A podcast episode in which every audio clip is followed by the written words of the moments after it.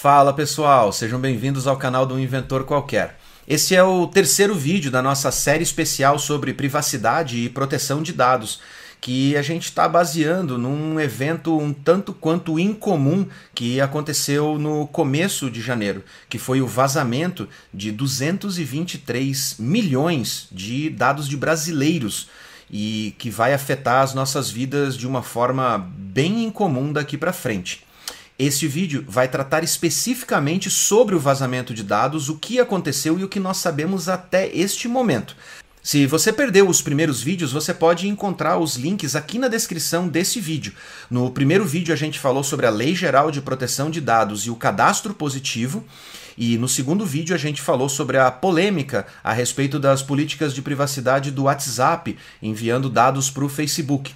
E amanhã sai um vídeo especial dando dicas imperdíveis e essenciais para você se proteger contra as fraudes e os golpes que vão começar a acontecer daqui para frente, baseado nos dados que foram vazados nesse grande vazamento, considerado o maior da história brasileira. Eu sou Wesley Milan, sou programador de computadores há 33 anos e há 25 anos eu trabalho com desenvolvimento de aplicações para a internet e sou especialista em arquiteturas de software de alta demanda.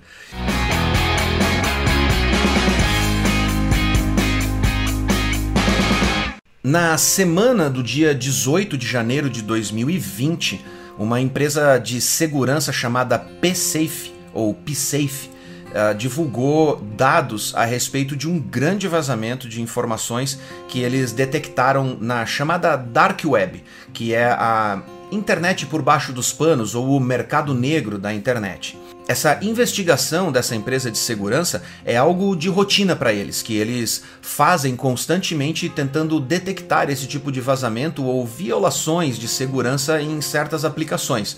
E rastrear pela Dark Web é uma das metodologias mais eficientes para encontrar esse tipo de vazamento, porque é lá que os criminosos vão tentar vender essas informações. Um dos indícios encontrado nessas informações, segundo a matéria da Infomoney, diz que os dados podem ter saído da base de dados da Serasa Experian, uma das responsáveis pela detenção dos dados do cadastro positivo, que a gente falou lá no primeiro vídeo dessa série, que se você não assistiu, o link vai estar tá aqui no cardzinho e vai estar tá na descrição desse vídeo. O link para os outros vídeos também estão aqui na descrição e todas as matérias de onde a gente tirou as informações para fazer esse vídeo também vão estar tá linkadas aqui na descrição e você pode entrar lá e ler as matérias na íntegra, porque elas vão trazer mais informações do que a gente pode falar num vídeo curto, para não ficar muito pesado para vocês. Ainda segundo a Infomoney, os dados e informações vazados nessa grande base de dados hackeada podem propiciar crimes sem precedentes como roubo de identidade e transferência de propriedades das pessoas afetadas por esse vazamento. Um dos especialistas em segurança entrevistados pela Infomoney e por outras empresas, que é responsável pelas pesquisas da PSafe, informou que esse vazamento é um dos vazamentos mais lesivos da história, ou seja, o impacto dele nas pessoas que estão listadas naquela base de dados pode ser algo sem precedentes para a história da segurança ou mesmo das fraudes no Brasil. E esses dados incluem nome, endereço, telefone, declaração de impostos de renda, históricos de salários das pessoas, históricos de gastos com cartões de crédito, financiamento, entre outros dados financeiros e algumas matérias mais recentes que saíram essa semana incluem ainda dados ainda mais críticos, como o score de crédito nas empresas como Serasa, SPC e outras que gerenciam o score de crédito aqui no Brasil, fotos das pessoas e os dados biométricos, ou seja, as impressões digitais que têm sido cada vez mais usada por empresas de segurança para incrementar a segurança e o acesso das pessoas. Os dados biométricos como digitais são usados inclusive em momentos de votação para identificar e confirmar a identidade daquela pessoa que está indo votar. Além, é claro, de bancos e dispositivos de uso pessoal, como celulares, que usam as digitais para destravar funções críticas e acesso a funções como investimento e transferência de dinheiro nas contas bancárias. Além dos dados pessoais, uh, outros artigos e outras notícias ainda trazem dados mais preocupantes. Além dos dados das pessoas, mais de 40 milhões de CNPJs com informações muito semelhantes estão contidas nessa base de dados, além de 104 milhões de documentos de veículos, que incluem marca, modelo, cor, número do chassis e outras informações que podem facilitar a clonagem de veículos ou até mesmo a transferência indevida desses bens. Não descartando ainda, claro, a criticidade de os dados como fotografias servirem para criminosos tentarem encontrar sósias para cometerem os crimes caso eles sejam verificados através de fotos e outros documentos para garantir que essa pessoa que está adquirindo um crédito ou pegando um financiamento é mesmo a pessoa. Então, essas informações são realmente muito perigosas nas mãos das pessoas erradas. O site do Olhar Digital publicou no dia 28 de janeiro de 2021 uma matéria falando sobre uma declaração feita pela Serasa Experian a respeito dos dados. Eu vou ler ela na íntegra para vocês, para que isso não fique mal entendido. Palavras da Serasa Experian. Abre aspas. Fizemos uma investigação aprofundada que indica que não há correspondência entre os campos das pastas disponíveis na web com os campos dos nossos sistemas onde o Score Serasa é carregado, nem com o Mosaic. Além disso, os dados que vimos incluem elementos que nem mesmo temos em nossos sistemas, e os dados que alegam ser atribuídos à Serasa não correspondem aos dados em nossos arquivos. Fecha aspas. É claro que a Serasa pode não ter sido a única base de dados a ter sido vazada, mas existem algumas técnicas que poucas pessoas fora do meio de tecnologia conhecem que são utilizadas não só por criminosos, mas são utilizadas por empresas normais. E essas técnicas são chamadas de técnicas de enriquecimento de dados. Ou seja, elas são utilizadas para que você pegue dados mais básicos e fundamentais a respeito de um determinado usuário e cruzando essas informações com outras bases de dados, talvez de outras empresas ou mesmo de da navegação na internet e coisas do tipo, você consiga incrementar essa sua base de dados e acumular mais e mais informações a respeito dos hábitos de consumo e comportamento desse usuário para poder utilizar isso em mercados como marketing digital, vendas ou mesmo a análise de crédito para saber qual é o risco que aquela pessoa oferece pegando um empréstimo ou financiando um imóvel ou um veículo, por exemplo. O enriquecimento de dados não é uma técnica ilegal, mas quando ele começa a entrar em dados muito sensíveis, como declaração de imposto de renda, fotos das pessoas, históricos de salários ou mesmo grandes listas de históricos de endereços e telefones, isso ultrapassa os limites da Lei Geral de Proteção de Dados, porque as empresas não necessariamente precisam dessas informações para, por exemplo, te vender um produto via internet. Mas mesmo assim, as empresas fazem essas técnicas de enriquecimento de dados e mantêm em suas bases informações que elas não precisariam manter o que para elas não é muito útil, para o usuário oferece um risco relativamente alto, porque caso essas informações vazem, o usuário pode ser muito mais prejudicado do que os benefícios que essa empresa obteve com essas informações. E é por isso que a Lei de Proteção de Dados tenta proteger mais o usuário, mas ela só entrou em vigor em setembro de 2020 e ela é muito recente. E esses dados já estão circulando pela internet há muito tempo, antes mesmo desse vazamento acontecer. Então a probabilidade da Serasa ser a única responsável pelas informações que estão contidas nessa base de dados é realmente muito remota, porque essas informações foram enriquecidas pelos hackers é, puxando informações e cruzando essas informações provenientes de vários outros sites que foram hackeados durante o decorrer dos últimos meses ou anos. E essas informações foram colocadas juntas para que elas ficassem mais valiosas para que quando fossem oferecidas na internet ou na dark web, eles pudessem fazer muito mais dinheiro em cima de você. É importante ressaltar que uma das principais fontes de dados para o enriquecimento da base de dados de usuários são as redes sociais.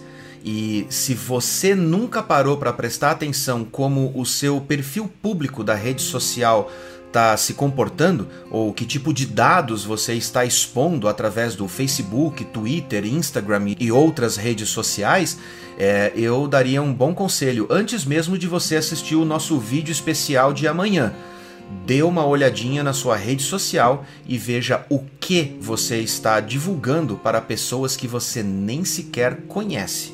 Mas afinal, para que serve o enriquecimento de dados? E como esse enriquecimento está sendo feito se empresas concorrentes não deveriam, em tese, compartilhar informações de usuários? Não só pelo fato de fornecer informações ricas para o seu próprio concorrente, como pela questão de compartilhar dados sem a autorização desse usuário. Bom, agora a gente vai entrar num mercado meio cinza ou num assunto meio polêmico. Existem empresas no mercado que são especializadas em enriquecimento de dados e na venda desses dados. Sim, e elas não são empresas ilegais ou empresas compostas por grupos de hackers da dark web e coisas desse tipo. Elas atuam abertamente, fornecendo informações para quem quiser consultar. Em 2010 eu tive a primeira experiência uh, tendo acesso a uma dessas bases de dados em uma empresa para a qual eu prestei serviço. E honestamente, lá em 2010, ver as minhas informações pessoais na tela e saber que qualquer pessoa podia ter acesso àqueles dados foi assustador, mesmo sendo um profissional da área de tecnologia. Porque naquele relatório constavam informações que, honestamente, eu não acreditava que estavam expostas na internet, como nomes de parentes próximos, listas de praticamente todos os endereços aonde eu havia morado nos últimos 10 anos, telefones, e-mails, listas de salários que eu tive em empregos anteriores e os nomes das empresas para as quais eu trabalhei. Recentemente, eu tirei um novo extrato através de uma outra empresa a qual eu me envolvi num trabalho de integração. O problema disso é que, mesmo considerando a Lei Geral de Proteção de Dados, a, o Ministério Público e a Polícia Federal ainda não podem agir de forma proativa a não ser que essas empresas estejam violando literalmente a lei. E como elas não operam fazendo um marketing muito agressivo no mercado, elas provavelmente ainda não estavam chamando tanta atenção. Infelizmente, atualmente no Brasil, não existe um serviço online, nem da polícia, nem do Ministério Público ou mesmo do governo, aonde você consiga facilmente entrar e denunciar esses casos. Normalmente, esse tipo de denúncia só é feita através de um processo. E ele precisa envolver violação de lei ou mesmo uma ação criminosa dessas empresas. Então, com poucas pessoas tendo acesso a essas informações, como essas APIs de dados são normalmente fechadas e elas escolhem clientes muito específicos para servir, não há um interesse global em derrubar essas empresas, porque quem tem acesso a esses dados tem acesso porque está pagando para ter acesso e quer consumir esses dados. Então, fica bem complicado a gente aplicar literalmente a lei de proteção de dados quando as empresas estão operando numa área cinza do mercado ainda. Mas no final disso tudo, O que resta são as consequências do que aconteceu. Independente de ser a Serasa Expedia, a SPC Brasil ou qualquer outra empresa envolvida nessa questão, existem outros fatores que podem contribuir para que os efeitos deste evento catastrófico afete muitos brasileiros. Os dados que foram divulgados, como declaração de imposto de renda, dados bancários, históricos de cartão de crédito e inclusive nomes de parentes próximos e números de telefone podem desencadear numa série de fraudes e golpes que podem colocar muita gente em situações delicadas e os maiores alvos não são as pessoas ricas como você deve estar pensando. Os maiores alvos são as pessoas de baixa renda e média renda porque os criminosos sabem que as pessoas de renome ou aquelas que têm uma renda muito alta têm advogados e influências que podem desencadear uma investigação para quebrar a operação deles muito fácil. Mas quando eles operam de forma segmentada, desviando ou roubando ou aplicando pequenos golpes de maneira pulverizada, a chance deles sofrerem uma ação conjunta é muito pequena. E as chances da polícia conseguir investigar milhões de casos ao mesmo tempo é menor ainda. Hoje a nossa infraestrutura de investigação no Brasil, infelizmente, está muito aquém do que deveria ser para poder comportar o volume de denúncias e o volume de impactos que isso vai causar no mercado. Especialistas que deram entrevistas para vários canais e vários sites especializados, eles dizem que não há muito que o cidadão comum possa fazer para é, reprimir esse tipo de ação, já que os dados foram divulgados e estão na mão de pessoas que não ligam muito para as dores que eles vão causar nas pessoas. Então, a melhor dica é você ficar de olho aberto e monitorar de alguma forma as suas finanças e as suas contas. Para isso, a gente preparou uma lista especial de dicas de como se proteger das consequências desse vazamento. E esse vídeo vai ser divulgado amanhã aqui no canal. Então, vou pedir para vocês um grande favor: se inscrevam aqui no canal, marquem o sininho para receber as notificações e divulguem esse vídeo para o máximo de pessoas que vocês conhecerem, para que todos fiquem cientes do que está acontecendo, do quão grave é isso e para que elas possam vir aqui no canal amanhã e assistir o último vídeo dessa série que vai dar dicas importantíssimas para você de como se proteger e evitar de ter grandes problemas, tanto financeiros quanto jurídicos quando as consequências desse evento começarem a se desenrolar. Eu sou Wesley Milan e eu agradeço muito você ter ficado até o final desse vídeo e eu lamento que todos nós estejamos passando por essa situação. Nos vemos no vídeo de amanhã. Um grande abraço.